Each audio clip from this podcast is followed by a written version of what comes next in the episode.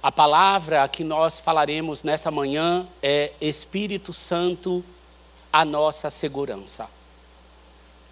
Falar do Espírito Santo é algo maravilhoso, é algo estrondoso, é algo poderoso.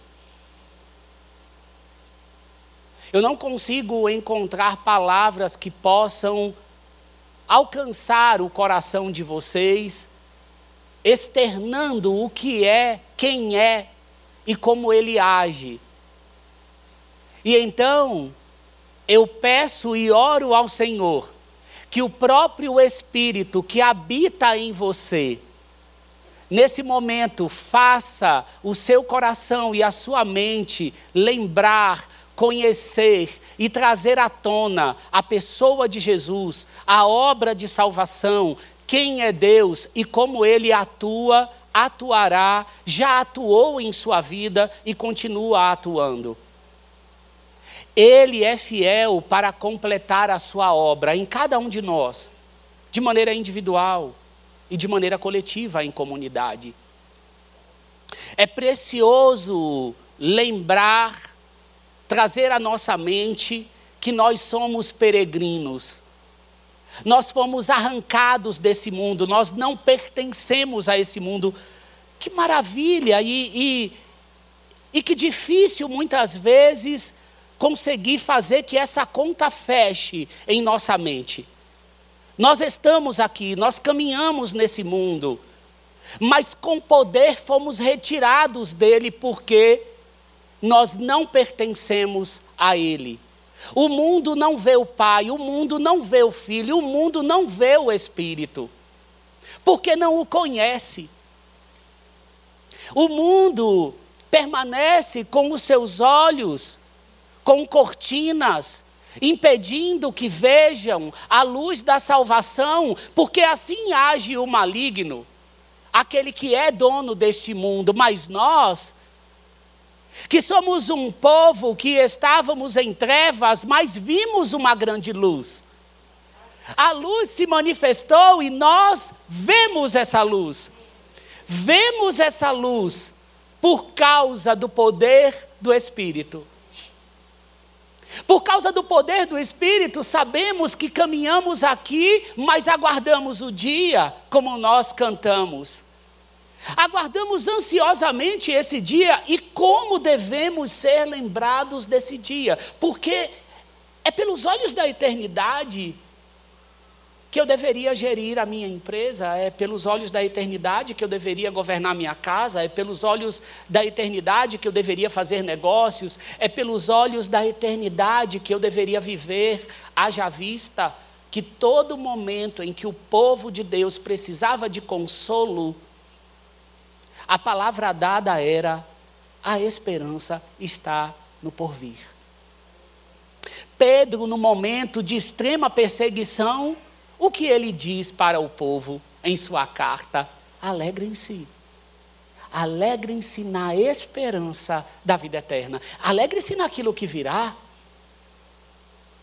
Nessa fé que não pode ser retirada, que não perece. É nisso. O Espírito de Deus em nós faz com que tenhamos essa esperança. Ora, se esperamos ver, não é esperança. Paulo mesmo disse isso em sua carta à igreja de Roma: a esperança que se vê não é esperança. Pois o que alguém vê, como que o espera? Se eu já vejo. Mas se esperamos o que não vemos, com paciência esperamos. É, é, é curioso nós pensarmos que nós não vimos Jesus. Eu não vi Jesus. Nasceu de uma virgem. Maria recebe o recado e então é dito: é isso mesmo. Nascerá o filho, o filho de Deus, mas eu não tive nenhuma relação com o homem. Virá sobre ti o Espírito Santo. A virtude do Altíssimo virá sobre ti e será gerado o filho de Deus no seu ventre. Como é que essa conta fecha? No meu coração e na minha mente não consegue de maneira racional imaginar o que é isso. Nem mesmo tive a oportunidade de ver o sepulcro vazio, eu não vi, mas sei que o corpo não foi escondido, como alguns disseram. Ele ressuscitou, ele vive. Mas como crê que ele vive o poder do Espírito daquele que habita em nós? O Espírito Santo. É Ele que continua convencendo da justiça, do pecado, do juízo, que atrai os pecadores para si, que busca, que busca o perdido, convencendo que a prática da palavra é o caminho. É Ele que insistentemente foi em busca de cada um de vocês de maneiras tão diferentes, mas todas elas poderosas. Porque significam a maior obra que poderia acontecer a troca do coração de pedra pelo coração de carne, por um coração que teme. Você vivia em caminhos tão diferentes e entendendo que era de Deus, mas a Bíblia vai dizer: não, tu não era. Mas você nasceu de novo, uma obra que só pode ser produzida pelo alto. Foi assim que ele fez com você. Tudo isso pelo poder do Espírito. Mas a jornada até esse dia que nós aguardamos não é uma jornada fácil. Não foi, não é e não será. Mas o Filho, Cristo, ensinava os seus discípulos a passar por, momentos de tribulações, confortava os seus filhos, confortava aqueles a, a, a que ele escolheu. Se você está em Cristo, não foi você que escolheu a Cristo. Foi Ele que te escolheu desde antes da fundação do mundo. Mas isso também não fecha, mas nós cremos. O salmista vai dizer: Teceste-me no ventre da minha mãe.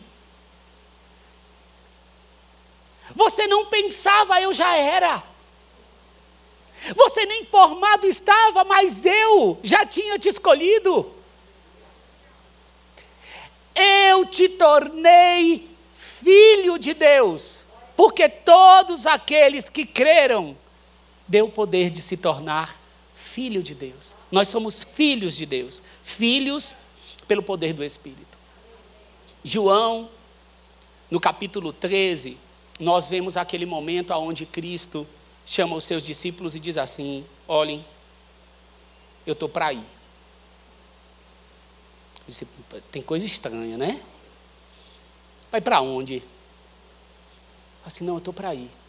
Eu ficarei mais um pouco, mas é um pouco e mais tarde eu irei. Irei, mas vocês não vão. Não vão agora.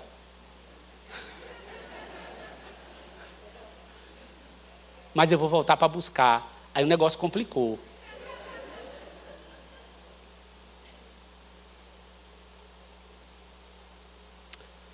Jesus, sabendo que os sofrimentos profetizados aconteceriam, que ele se entregaria a esses sofrimentos, de forma tranquila, serena, com a paz que nos dá também, tira a toalha, pega a bacia e começa então a lavar os pés dos seus discípulos, provocando o ensino que fará com que toda a obra continue, porque maiores obras os seus discípulos farão, como nós. E ele ali ensina, e quando termina, diz assim: olhe, agora vocês façam o mesmo, viu? O servo não é maior que o seu senhor. Vão e façam o mesmo. Bem-aventurado é aquele que vê isso, aprende isso e pratica isso. E agora ele vem dizendo: Mas eu vou mesmo. Eu vou ficar por pouco tempo, mas eu vou mas eu vou voltar. E aí nessa hora Tomé vem e diz: Mas eu não sei, eu não sei não para onde que, que você vai. Que caminho é esse?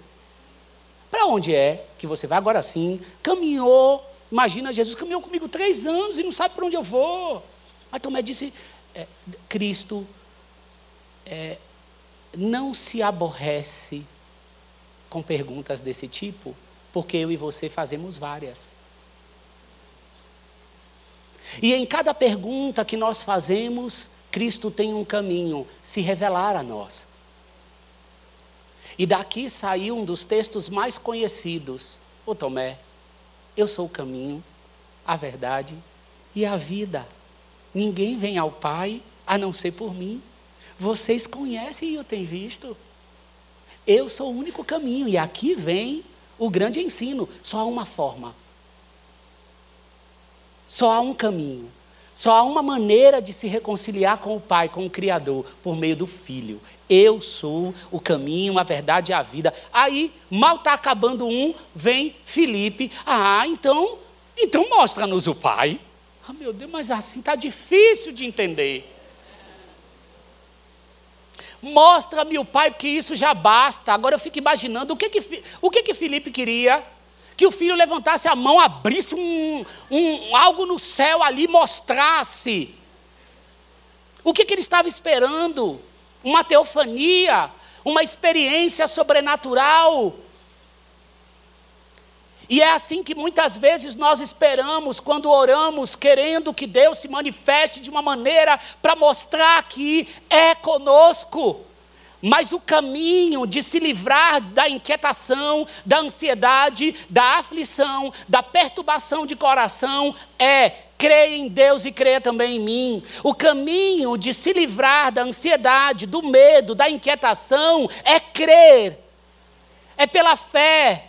Embora o Senhor Deus te, possa ter respondido em alguns momentos, fazendo algum tipo de sinal, mas o caminho do coração não ser perturbado na caminhada aqui é crer, crer no Pai e crer em Cristo, porque quem vê Cristo vê o Pai, porque o Espírito que habita em você testifica que Ele, Ele, Cristo, é Deus.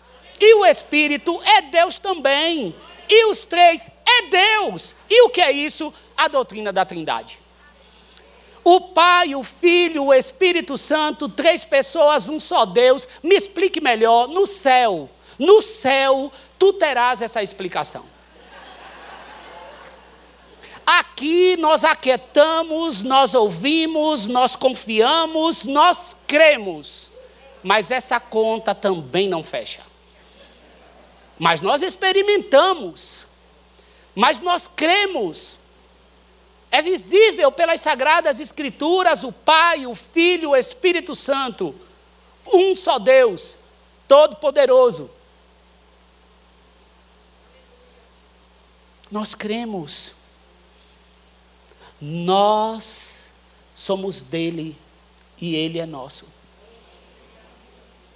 Nós estamos caminhando em direção a este lugar preparado pelo Pai. E aí Jesus responde a Filipe: Quem me vê, Filipe, vê o Pai, Filipe. Tu não já tem caminhado comigo, Filipe. Tu não já sabe, as palavras que eu digo não são minhas, as palavras que eu digo é do Pai. O meu alimento é fazer a vontade do Pai. Quando eu te escolhi, é a vontade do Pai. Quando eu proclamo o Evangelho, é a vontade do Pai. Quando eu faço esses milagres, para fazer o Pai conhecido, para que saibam que eu sou o enviado, o Messias. Se eu estou conversando contigo, se eu estou agora trazendo uma pastoral para o coração de vocês, se eu estou aqui dialogando e dizendo tudo isso, poderia ser, se não fosse o Pai. Vê a mim, Felipe vejo o Pai. É isso. Ao contrário, o Pai que vive em mim está realizando a sua obra. Cristo ali está preparando os seus discípulos, preparando para o que virá. Porque a obra permanecerá, mas visivelmente o que vai acontecer tortura o coração dos discípulos. Gera angústia, gera medo, mas Cristo vai dizer logo à frente: se vocês me amassem, vocês se alegrariam nisso que vai acontecer. porque é necessário que aconteça para que nós estejamos juntos eternamente. Então, quando estamos em Cristo, o que vemos pela janela não nos assusta, porque o que importa é o que o Espírito que mora em mim diz por meio da palavra. É esse que é o nosso alvo. Por meio da rocha eterna que em nós está. E então, em meio a todo esse esse cenário, Cristo diz assim, você conhece, está em João, capítulo 14, versículos do 1 ao 4. Não se perturbe o coração de vocês. E eu digo aqui também para você que está incumbido de fazer obras ainda maiores, porque tudo o que pedir no nome dEle será realizado.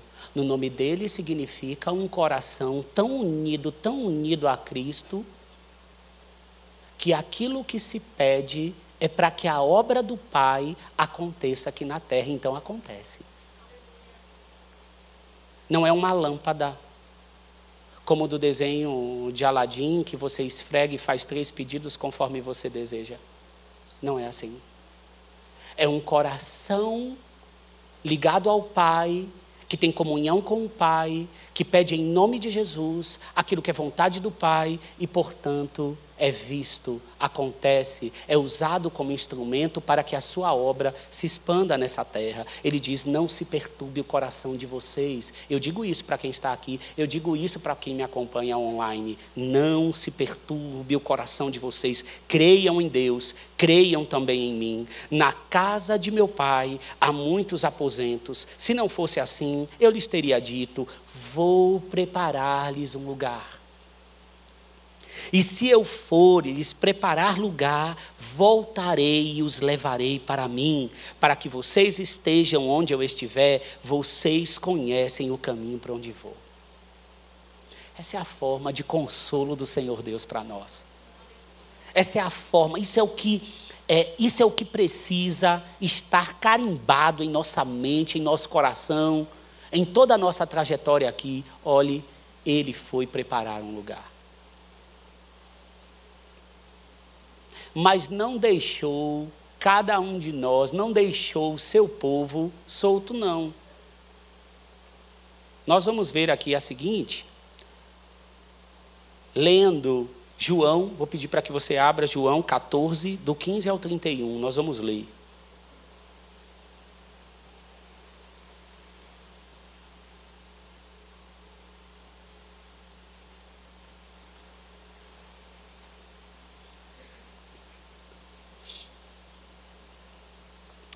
Se vocês me amam, obedecerão aos meus mandamentos.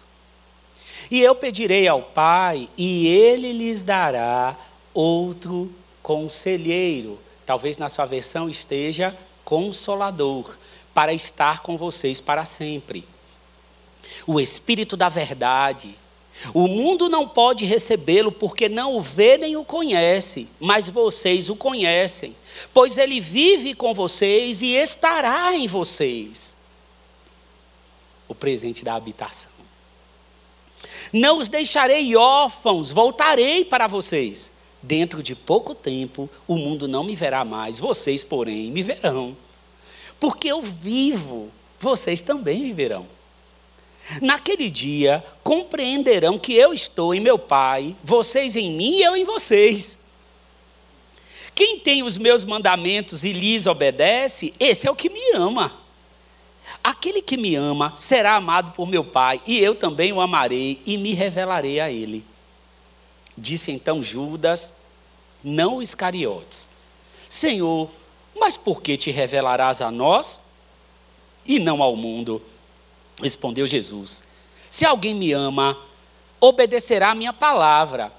Meu Pai o amará, nós viremos a ele e faremos morada nele. Aquele que não me ama não obedece às minhas palavras. Estas palavras que vocês estão ouvindo não são minhas, são de meu Pai que me enviou. Tudo isso lhes tenho dito enquanto ainda estou com vocês. Mas o conselheiro, o Espírito Santo, que o Pai enviará em meu nome, lhes ensinará todas as coisas e lhes fará lembrar tudo o que lhes disse. Deixo-lhes a paz, a minha paz lhes dou. Não a dou como o mundo a dá. Não se perturbe o seu coração, nem tenham medo. Vocês me ouviram dizer: Vou, mas volto para vocês. Se vocês me amassem, ficariam contentes, porque vou para o Pai, pois o Pai é maior do que eu. Isso eu lhes digo agora, antes que aconteça, para que quando acontecer, vocês creiam. Já não lhes falarei muito, pois o príncipe deste mundo está vindo. Ele não tem nenhum direito sobre mim, todavia, é preciso que o mundo saiba que eu amo o Pai e que faço o que meu Pai ordenou. Levantem-se, vamos-nos daqui. Jesus dá essas palavras já sabendo que Judas tinha o traído. Satanás já tinha induzido o coração de Judas a traí-lo. Ele já tinha passado aquela cena aonde ele entrega o pão molhado e Satanás então toma a vida de Judas. Depois disso tudo, é essas, são essas as palavras de Cristo para os seus discípulos. São essas as palavras de conforto e encorajamento. E, e, e o primeiro ponto que me chama a atenção aqui é que Cristo está falando com os seus. É um pastoreio de coração. É um cuidado do verdadeiro pastor. É o que ele faz também com você. Instrui, dá direção, conforta, está presente nas fraquezas. É assim que o filho que o pai cuida dos seus filhos. É assim que Cristo tem cuidado de nós. Ele tem te instruído, ele tem te guardado. Se os discípulos estão ouvindo isso, estão interessados, estão querendo saber mais, estão sendo confortados, não é porque eles mesmos que se escolheram se você está aqui nessa manhã, vem, se preparou, se planejou para sentar aqui no banco ou acompanhar pela internet essa palavra, tem interesse em conhecer, você nunca poderia ter feito isso por si mesmo. Essa escolha foi do Pai. E quando ele conversa com, nós, com, cada um de nós, nós entendemos porque somos dele. É importante saber isso. E aí você vai olhar, logo em seguida do João 14 a João 15, da videira. E aí eu quero te lembrar isso, para que você escute a palavra sabendo assim: olha, não foi pela, pela minha força, não. Se eu estou aqui, foi o Senhor Deus que me alcançou. Ele me buscou como verdadeiro pastor. Vai dizer assim: vocês não me escolheram. Então você que aqui está, saiba disso, ó. Vocês não me escolheram, mas eu os escolhi para irem e darem fruto, fruto que permaneça, a fim de que o Pai lhes conceda o que pedirem em meu nome. Este é o meu mandamento: amem-se uns aos outros. Você começa a perceber que Cristo, ao dizer que assim, você pertence a mim, o que, que ele começa a apresentar agora? O amor o vínculo perfeito daqueles que são meus. O vínculo daqueles que são filhos, que são discípulos, que estão nesse reino, que caminham nesse mundo, mas não estão mais no império das trevas, estão no reino do Filho amado. Qual é a característica? É o amor, é o vínculo perfeito. Este é o meu mandamento: amem-se uns aos outros. Se o mundo os odeia, tenham em mente que antes odiou a mim. Vocês foram arrancados do mundo, vocês não seguirão fazendo o que o mundo propõe? Vocês não acharão que aquilo que está sendo decidido na sua geração, que vai contra aquilo que eu deixei como palavra, é para você dar as mãos? Não, por quê? Porque você foi arrancado desse mundo. Aquilo que você olha pela janela, que não agrada ao céu, não pertence a você que é peregrino, você caminha aqui, mas não é daqui. Se vocês pertencessem ao mundo, ele os amaria como se você fosse dele, como se vocês fossem dele. Todavia vocês não são do mundo. mas eu os escolhi. Tirando-os do mundo, por isso o mundo os odeia. Não dá. Aqui ele já diz assim: olhe, não dá para viver com um um pé lá. Não dá. É arrancado. O que o pai fez, Paulo, igre... para a igreja de Colosso, capítulo 1, versículos do 10 ao 14, diz assim: a, a, ali você vai ver a oração de Paulo pela igreja, pelos filhos, pelos discípulos de Jesus, e se enquadra para nós. Ele diz assim: transbordeis de pleno conhecimento da Sua vontade, em toda sabedoria e entendimento. Olha só, essa é a oração que Paulo está fazendo pela igreja. Olha, olha assim o nível da oração. Olha a oração que ele está fazendo. Para que transbordeis do pleno conhecimento da sua vontade. Depois que ele traz esse contexto tão impactante no que compete a, ao conhecimento espiritual, ele vem assim: para que, que é isso? Aí ele diz assim: e isso para que vocês vivam de maneira digna do Senhor e em tudo possam agradá-lo, como frutificando em toda boa obra, crescendo no conhecimento de Deus e sendo fortalecidos com todo o poder, de acordo com a força da sua glória, para que tenham toda a perseverança e paciência com alegria, dando graças ao Pai que nos tornou dignos de participar da herança dos santos no reino da luz pois ele nos resgatou. Ele nos resgatou. Não foi eu que fui em direção. Ele, ele quem? Deus Pai. Pois ele nos resgatou do domínio das trevas e nos transportou para o reino do seu Filho amado, em quem temos a redenção, a saber, o perdão dos pecados. Aqui mais uma vez, o Pai, o Filho e o Espírito Santo presente. O Pai transportou para o reino do seu Filho por meio do agir do Espírito Santo. Isso aqui foi o que aconteceu. Mas aos seus discípulos, aqueles que são dele, eu quero que você é, leia comigo João 14, os versículos 15, 21 e 22. Eu quero falar um pouquinho do que esse texto aqui está nos trazendo à luz nesta manhã. Se vocês me amam, obedecerão aos meus mandamentos. O 21. Quem tem os meus mandamentos e lhes obedece, esse é o que me ama.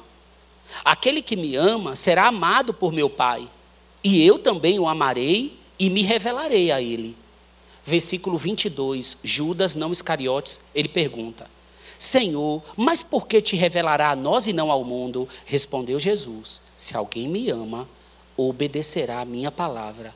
Meu Pai o amará, nós viremos a ele e faremos morada nele. Aquele que não me ama, não obedece às minhas palavras.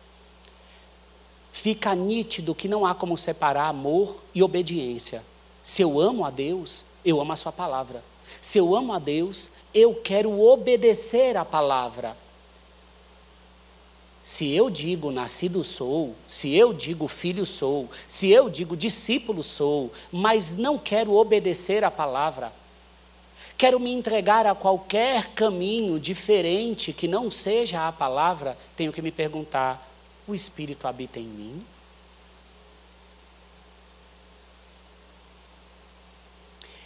Realmente o Espírito habita em mim. Porque o vínculo dessa obra perfeita é o amor e a obediência. Obediência que não é vivida pela minha própria força. Obediência que não é vivida com obras produzidas pela minha própria natureza mas ela é produzida por essa obra, por esse lavar regenerador produzido pelo Espírito Santo, mas que impacta sobre a minha vida prática. Não existe a possibilidade de eu dizer, olhe, eu estou em Cristo, Cristo em mim, eu me relaciono com Ele, mas as minhas escolhas aqui na terra, a forma de eu viver, a forma que eu entrego o meu corpo para tantas escolhas contrárias. Isso não tem problema, porque ele está em mim, mas o corpo é mau. Então, meu corpo é mau, ele tem essa inclinação mesmo, mas Cristo já está em mim, garantindo o lugar lá à frente. Querido, não existe. Não existe esse evangelho. Não existe essa proposta nas Sagradas Escrituras. Desde a igreja primitiva já havia fala, já haviam falácias como essas. Olha, o corpo é mau, pode seguir, faz aquilo que, que bem te der na telha, tá bem? Fique tranquilo. Isso não é novo. Desde a igreja primitiva já haviam discussões como essas e elas foram combatidas. E pessoas continuaram a se entregar a Cristo e buscar a santificação. Por quê? Porque o Espírito vive. Porque o Espírito está sobre nós. Porque o Espírito Santo continua exercendo o seu ministério de convencer da justiça, do pecado e do juízo. Não há nada novo embaixo da terra. Isso não assusta o Senhor Deus. A obra é perfeita, Ele é todo-poderoso, Ele continua atraindo pecadores para si, Ele continua santificando o seu povo para aquele dia, aonde estaremos com Ele. Se você olha o texto de Paulo à igreja de Éfeso, dizendo que eles estavam, vocês estavam mortos, e você consegue ler esse texto e dizer assim: não sou eu, não, isso aqui era o meu passado, é porque ele te revelou. Você não tem como revelar a si próprio essa verdade. Só existem dois caminhos quando você lê, você lê, você lê isso aqui e diz assim: mas o que é morto? Morto, ninguém está morto, eu estou vivo. Agora você, que está nele, que tem a Cristo, que está com a compreensão iluminada pelo agir do Espírito Santo, você lê assim: vocês estavam mortos em suas transgressões e pecados. É verdade, eu estava mesmo, Senhor. Nos quais costumavam viver. Agora, não. Quando seguiam a presente ordem deste mundo e o príncipe do poder do ar o espírito que agora está atuando nos que vivem na desobediência. Existe um espírito atuando naqueles que vivem na desobediência. O espírito que governa o curso desse mundo, o sistema que está acontecendo. Ele tem dono, é do maligno, mas e, e nós? Não, nós não. Esse espírito está atuando nos que vivem na desobediência e em mim, em mim habita o espírito de santidade, o espírito de verdade, o espírito de Deus, que é Deus Anteriormente, todos nós também vivíamos entre eles, é verdade, vivíamos mesmo. Satisfazendo as vontades da nossa carne, seguindo os seus desejos e pensamentos. Você fala, ai, pastor, mas não sou eu, não. Eu nasci em lar cristão, mas tinha pensamento ruim.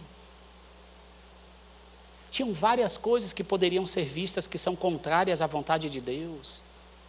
E também chegou o dia aonde seus pais te ensinaram o evangelho e chegou aquele belo dia que você mesmo teve que ter a sua experiência de se entregar ao Salvador, porque tu já nasceu em pecado.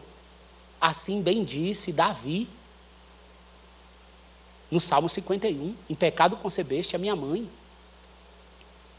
Como os outros, éramos por natureza merecedores da ira, todavia, Deus, que é rico em misericórdia, pelo grande amor com que nos amou, deu-nos vida juntamente com Cristo.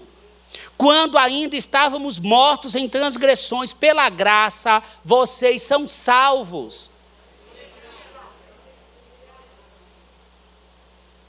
É aquilo que já aconteceu e ainda não. Eu estou salvo e estou sendo salvo. Eu sou santo, mas estou sendo santificado.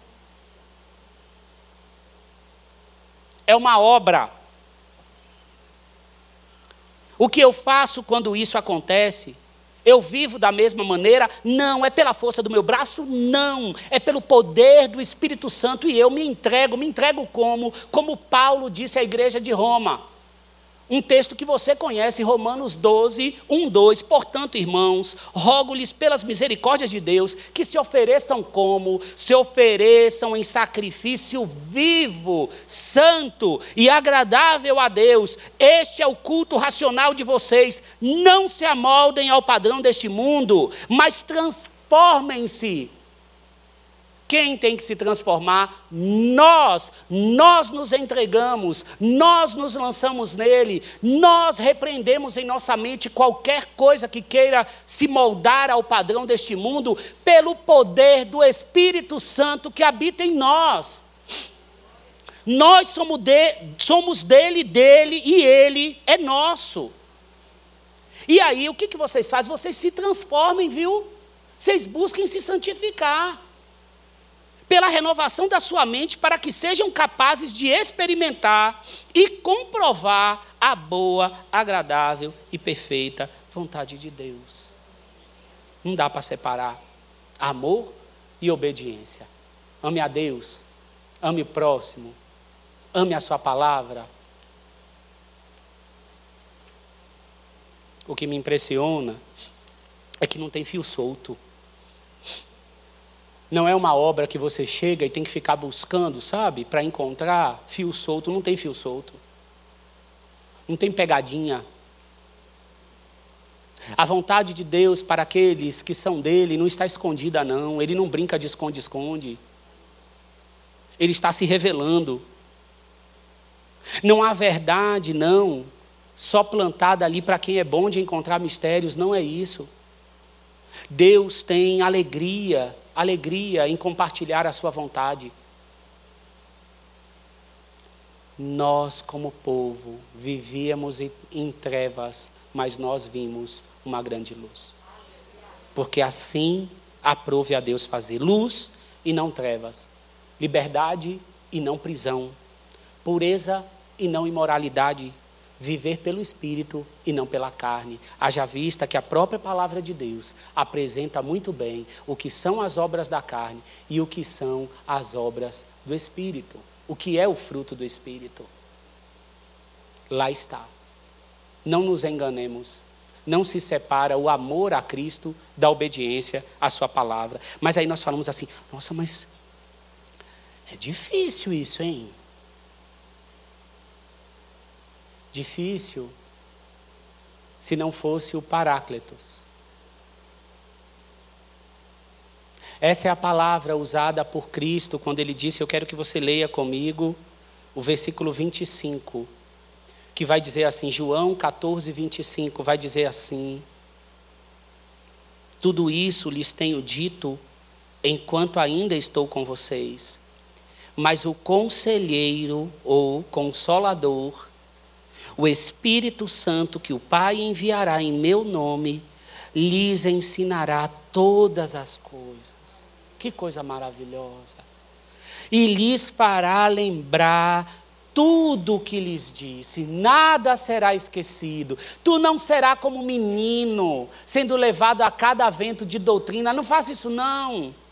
O objetivo é crescer na unidade, no conhecimento da pessoa de Cristo. E isso vai ser feito como? Pelo Espírito Santo, pelo Paráclito. Ele disse assim: Olha, eu vou, mas eu vou deixar outro outro, outro consolador. Por que outro consolador? Outro paráclito, aquele que é enviado para estar com alguém, junto, intercedendo, ajudador, intercedor, intercessor, convocado para estar com. É isso. É outro da mesma natureza. Então ele diz assim: vocês não vão ficar órfãos, eu não vou estar aqui fisicamente, mas eu estou deixando outro paráclito. E aonde está essa palavra? Essa palavra também está, quando você lê a primeira carta de João, capítulo 2, versículo 1, você vai ler assim: ó, meus filhinhos, escrevo-lhes estas coisas para que vocês não pequem. Se, porém, alguém pecar, temos um intercessor junto ao Pai, Jesus Cristo justo. Que palavra é aqui? Paráclito. Então, quando ele diz outro consolador, outro conselheiro, é outro como eu. Fica subentendido que ali estava um paráclito e agora eu vou subir, mas fica aí, fique tranquilo.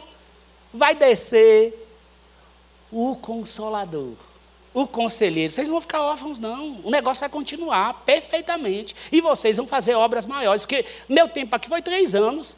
Eu vou fazer por meio da minha igreja. E é por isso que vocês vão fazer pelo poder do Espírito Santo.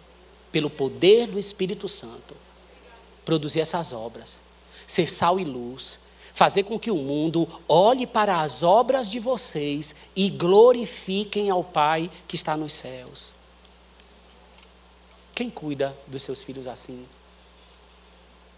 Quem é que tem uma obra como essa? Me conte. Quem é? Quem pode ser comparado com esse Deus? Quem pode ser comparado com essa magnitude? Mudanças na geração, propostas diferentes de criação de filhos, propostas diferentes para um desenvolvimento de relacionamentos, podem encontrar uma obra tão poderosa produzida de dentro para fora?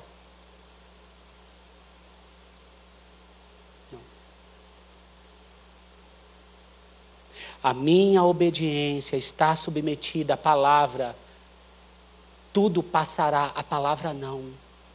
A palavra é suficiente para qualquer tempo. A palavra foi inspirada pelo poder do Espírito Santo e por isso cremos de capa a capa. Tudo nós cremos. Absolutamente tudo nós cremos.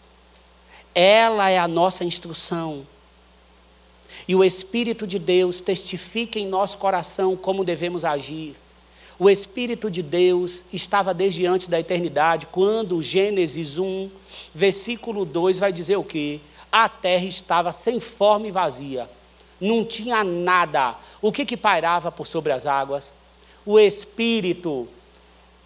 E o Senhor vai dizendo: haja luz, separe as águas. E então tudo vai acontecendo. Pai, o Filho e o Espírito Santo. Foi por meio do poder do Espírito que o Filho de Deus nos foi trazido, o Emanuel, o Deus conosco. Perguntou Maria ao anjo: como é que vai acontecer isso, hein? O anjo respondeu: o Espírito Santo é que virá sobre você. E o poder do Altíssimo a cobrirá com a sua sombra. Assim que ele nascer, será chamado Santo santo filho de Deus, e nós somos santos também, porque devemos ser santos, como o Pai é santo, portanto, eu amo a Deus e tenho que amar a prática da Sua palavra. Por meio do poder do Espírito, Jesus fez todas as suas obras. Quando ele expulsou os demônios, que os fariseus disseram assim: Isso aí ó, é obra de Beuzebu. Aí o que, que Jesus responde? Se eu expulso demônios por Beuzebu, por quem os expulsam os filhos de vocês? Por isso, eles mesmos serão juízes sobre vocês. Mas se é pelo Espírito de Deus, o Filho de Deus, Deus, o Verbo encarnado, responde: se é pelo Espírito de Deus que eu expulso demônios, então chegou a vocês o reino de Deus. E a palavra, eu obedeço essa palavra, ela é inspirada por quem? Pelo poder do Espírito Santo. Pedro, em sua segunda carta, capítulo 1, versículos 17 a 21, desmorona esse tipo de dúvida. Ele vai dizer assim: ele, ele quem? Cristo, recebeu honra e glória da parte de Deus Pai, quando da suprema glória lhe foi dirigida a voz que disse: Este é o meu filho amado em quem me agrado. Aí Pedro diz assim: Nós mesmos ouvimos essa voz vinda do céu. Testemunhas oculares. Quando estávamos com ele no Monte Santo, assim temos ainda mais firme a palavra dos profetas, e vocês farão bem se a ela prestarem atenção, como a uma candeia que brilha em lugar escuro, até que o dia clareie e a estrela da alva nasça em seus corações. Antes de mais nada, saibam que nenhuma profecia da Escritura provém de interpretação pessoal, pois jamais a profecia teve origem na vontade humana, mas homens falaram da parte de Deus impelidos pelo Espírito Santo. Que coisa maravilhosa. E com o seu corpo, com o seu corpo também você glorificará o Senhor. Paulo, em sua, igreja, em sua carta, primeira carta à igreja de Corinto, diz assim: Acaso não sabem que o corpo de vocês é santuário do Espírito Santo? Que habita em vocês? Que lhes foi dado por Deus? E que vocês não são de si mesmos, não. Vocês têm dono, propriedade exclusiva. De quem? De Deus. Vocês foram comprados por alto preço. Portanto, glorifiquem a Deus com o corpo de vocês. E como é que eu vou fazer isso? Sendo dominado pelo Espírito. Paulo, a igreja de Roma, capítulo 8, versículos 8 a 10, vai dizer: Quem é dominado pela carne não pode agradar a Deus. Entretanto, vocês não estão sobre o domínio da carne, estão sobre o domínio de quem? Mas do Espírito. Domínio, governado, presidido, entregues do Espírito. E se de fato, agora, se de fato o Espírito habita em vocês.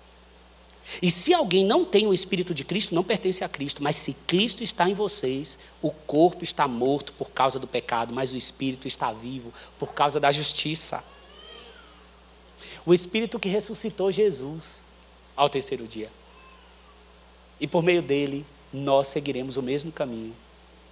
E se o Espírito daquele que ressuscitou Jesus dentre os mortos habita em vocês, aquele que ressuscitou a Cristo dentre os mortos também dará vida a seus corpos mortais, por meio do seu Espírito que habita em vocês. Queridos, o Espírito habita em vocês. Habita em nós. Deixe ser dominado, governado a um nível ainda maior fazendo valer o ame, ame a Deus, ame ao próximo, ame a sua palavra. Deixe com que essas boas obras comecem a brilhar de uma maneira ainda maior, porque os seus olhos estarão na eternidade, porque Ele foi preparar aposentos, a morada. Ou seja, já estamos nele. Ele, como presença, é permanente, porque deixou o Espírito Santo. O Espírito Santo nos ajuda em nossas fraquezas, não sabemos orar como convém, aí o que, que ele faz? Ele vai lá e intercede por nós, com gemidos inexprimíveis. Nós estamos guardados, protegidos. O Espírito Santo é quem nos santifica, o Espírito Santo é quem ouve a oração que você tem, mulher ou homem que ainda não tem o seu cônjuge convertido, e que você diz assim: Eu vou orar, eu vou orar, para que o Espírito alcance. Continue orando, porque a obra de salvação continua presente. E enquanto eu espero, enquanto as coisas não acontecem, Ele me fortalece, Ele me entrega o quê? A paz. A paz que o mundo não pode dar. Não é só um bem-estar e uma tranquilidade na alma é a convicção da comunhão com o Pai, é a convicção de eu estar lá e não estou ainda, mas eu estou lá. A minha alegria é o céu, a minha alegria é a Sua presença, a minha alegria é quem Tu és. Será no lugar que tu tens preparado, sim, mas eu já estou em ti, Jesus. Eu quero aprender mais de ti. Ele fortalece verdadeiramente o meu corpo, o nosso corpo, quando é preciso. Quando Jesus, em profunda angústia, orou no Getsemane, o que aconteceu? O anjo desceu do céu e foi consolar e fortalecer o Filho de Deus. A pedido de quem? Do Pai, perfeita comunhão. Era para cumprir um caminho de dor, mas foi fortalecido para isso. Havia alegria, uma paz que o mundo não pode dar. Porque a nossa alegria é o céu. E quem nos dá essa alegria e faz saber que essa é a alegria maior é o Espírito. Porque Ele é a nossa segurança. Ele é a nossa garantia. Garantia. Eu vou caminhar para o final, vou pedir para que os nossos irmãos do louvor Una-se a nós, porque nós vamos ser, nós vamos, nós vamos ser ministrados novamente com a guarda do dia, mas com essa consciência. Porque ele diz assim no versículo 27, ó, ó o que ele diz. Eu deixo, deixo-lhes a paz. A minha paz lhes dou. Não a dou como o mundo a dá, não. Não se perturbem, não se perturbem os seus corações, não tenham medo, sigam firmes firmes com essa esperança viva. Como é que eu vou fazer para permanecer, para chegar até lá? Às vezes eu tenho medo. Escute a, as palavras de Paulo à igreja de Corinto, a segunda carta, capítulo 1, versículos 21 e 22, ele diz assim: ó que riqueza. Ora, é Deus que faz que nós e vocês permaneçamos firmes em Cristo. Ele ele como pai vai vai completando essa obra. Por meio dele é que eu permaneço. Por meio dele é que eu consigo continuar. Por meio dele é que eu quero obedecer essa palavra. Por meio dele é que, embora o meu corpo queira fazer outras coisas, se enveredar, sabe o que acontece? A palavra e a sua, a sua, o seu falar no meu coração, na minha vida, me chamando é muito maior muito maior, é Ele que me guarda, é o Espírito de Deus que é a nossa segurança. Ora, é Deus que faz que nós e vocês permaneçamos firmes, firmes em Cristo. Ele, Ele nos ungiu. O texto diz: Ele, Ele nos ungiu, nos selou, nos selou como Sua propriedade nós somos selados como propriedade de Deus. Ele nos ungiu, Ele nos selou e pôs o seu Espírito em nossos corações como garantia.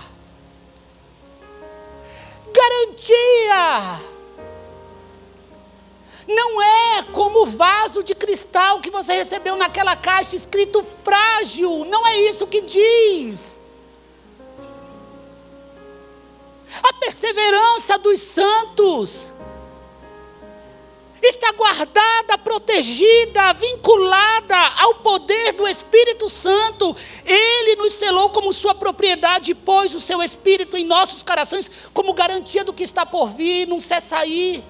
Paulo, a igreja de Éfeso, vai dizer, capítulo 1, versículos 13 e 14: Nele, nele, quando vocês ouviram e creram, ouviram e creram na palavra da verdade, o evangelho que os salvou, quando você creu, quando você se entregou, vocês foram selados com o Espírito Santo da promessa, que é a garantia da nossa herança até a redenção daqueles que pertencem a Deus, para o louvor da sua glória para o louvor da Sua glória. Nós fomos criados para o louvor da Sua glória. E enquanto não chega a paz, o shalom, o shalom dele, dele, não a que o mundo dá, está conosco, conosco e nos guiará até o último dia. É assim que nós aguardaremos esse dia. É assim, com essa firmeza. Por quê? Porque Ele habita em nós. E a garantia não vem da nossa própria força, mas vem do Todo-Poderoso Deus. Louvado seja o nome do Senhor, bendito seja o nome do Senhor. Nós vamos continuar adorando a Ele. Você vai louvar, exaltar o nome do Senhor, dizendo: aguardo o dia. Eu aguardo porque Ele, Ele me guarda, porque eu sou dele e Ele é meu, e essa comunhão não cessará, seguirá de eternidade a eternidade.